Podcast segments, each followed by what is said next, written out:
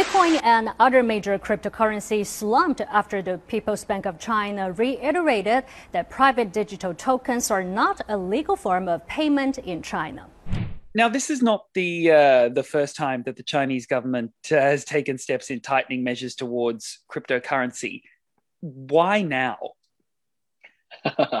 That's a great question. I I heard some explanation that the uh, the the tightening, you know, the announcement they in the past when they tried to make the announcement during a bull market run, it, it has no effect. The, the market just continues to shrugs it off and keeps moving higher.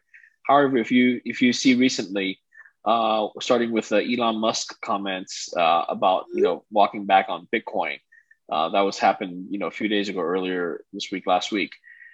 So they essentially picked the a good time to really suppress Bitcoin even further, to really shake cryptocurrency market even further. So Bitcoin and crypto was already down, you know, 30% from its all-time high. And then and then this, you know, quote unquote bombshell, China bans Bitcoin again comes out.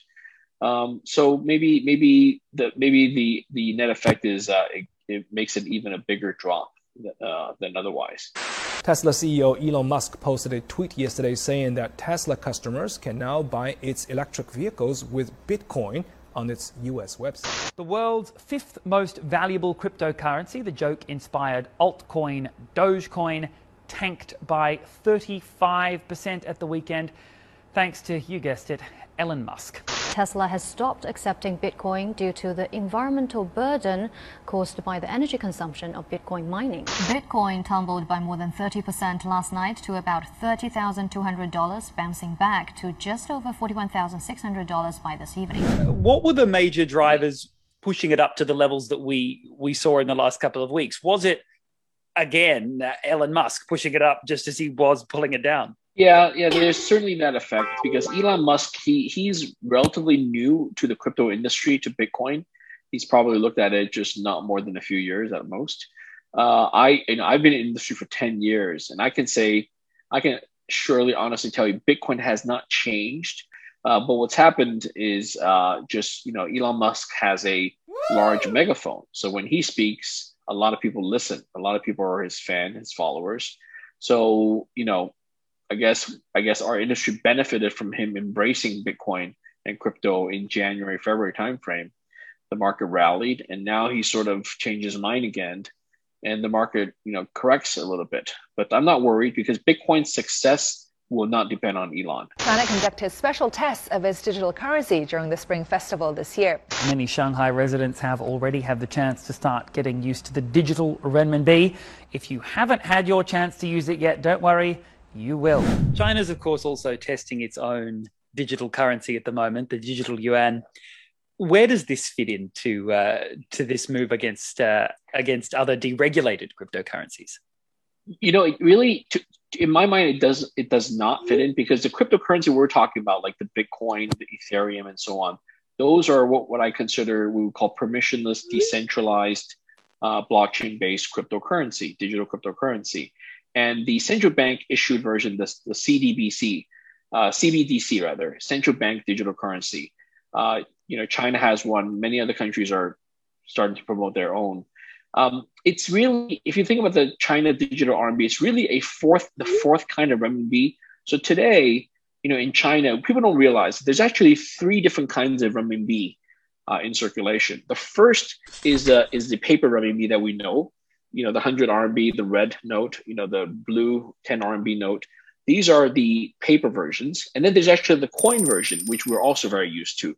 The one RMB yuan, the, the half RMB yuan, those are the coins. So the coins and the paper are physically different and distinct things, but they have equal value. They're interchangeable. And then the third kind of RMB we have is what we call the, what I call the banking electronic money.